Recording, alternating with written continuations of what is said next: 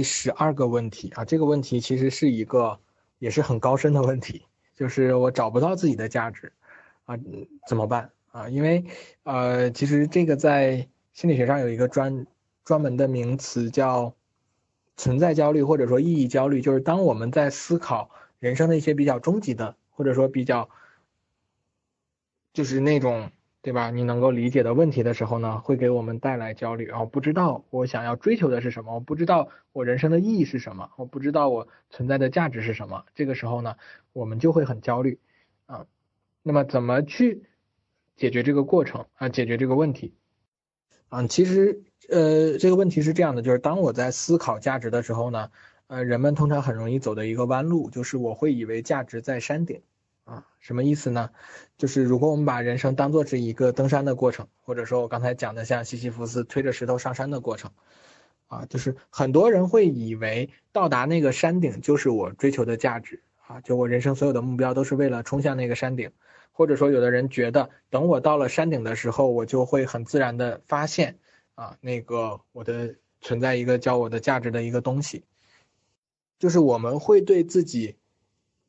还没有获得的这样的一个东西呢，抱有这样的预期啊，就是说我的价值是和这个山顶绑定的，啊，就是山顶可能是我需要为之努力的一个目标，对吧？就是我我要努力爬上山顶，可能对于每个人这个山顶都是不一样的。有的人觉得我要挣，比如说我要挣一个亿啊，或者说啊我要对吧？我要生两个孩子啊，就是我要实现一些目标啊，就我要到达这个山顶，我才能够找到我的价值。啊，但是山顶它其实只是一个目标，它并不一定说我们的价值就一定在山顶。而且你有没有想过，万一你一时半会儿到不了山顶怎么办？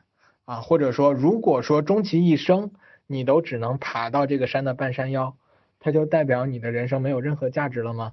嗯，肯定不是这样的。所以说价值它并不一定在山顶。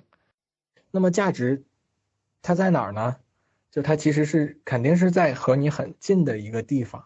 就是，甚至是你放眼望去就能看到的一个地方，它离你很近，或者说甚至有可能你就把它揣在兜里或者带在你的身上，啊，就我们并不一定要去山顶去寻找那个价值。那么价值是什么呢？我们可以想象一下，比如说你现在在在爬山，然后在登山的过程中呢，你偶然看到了一块石头，啊，或者说你看到有一片树叶很好看，然后你把它捡起来，啊，你看看得很顺眼，然后很自然的把这块石头。或者说把这片树叶揣进你的背包里，然后这块石头呢，现在可能就有了自己的名字，对吧？它变成了你的一块石头，然后这片树叶呢，变成了你的一片树叶。那么很自然的，这件事情现在有价值了，就是这块石头或者说这片树叶，因为你的选择，或者说因为你看见了它，让它变得更有价值了。为什么呢？就是你可以，你可以去思考一下，满山遍野都是石头，为什么你偏偏捡起了？这块石头，或者说满山遍野都是树叶啊，为什么你偏偏选择这片树叶，决定把它揣进你的背包里？背后的这个动作，其实才是反映的你内心的价值，就是你为什么做的这件事情。呃，如果我们把石头和树叶当做我们生活中一些具体的事情去看的话啊，就是我们也可以这样问自己。比如说，满山遍野都是男人啊，你为什么要选择跟这个男人生活在一起，对吧？这背后可能是反映的我们对人生的某种追求或者价值，或者说满山遍野都是公司，对吧？都是老板，你为什么选择为这个老板工作？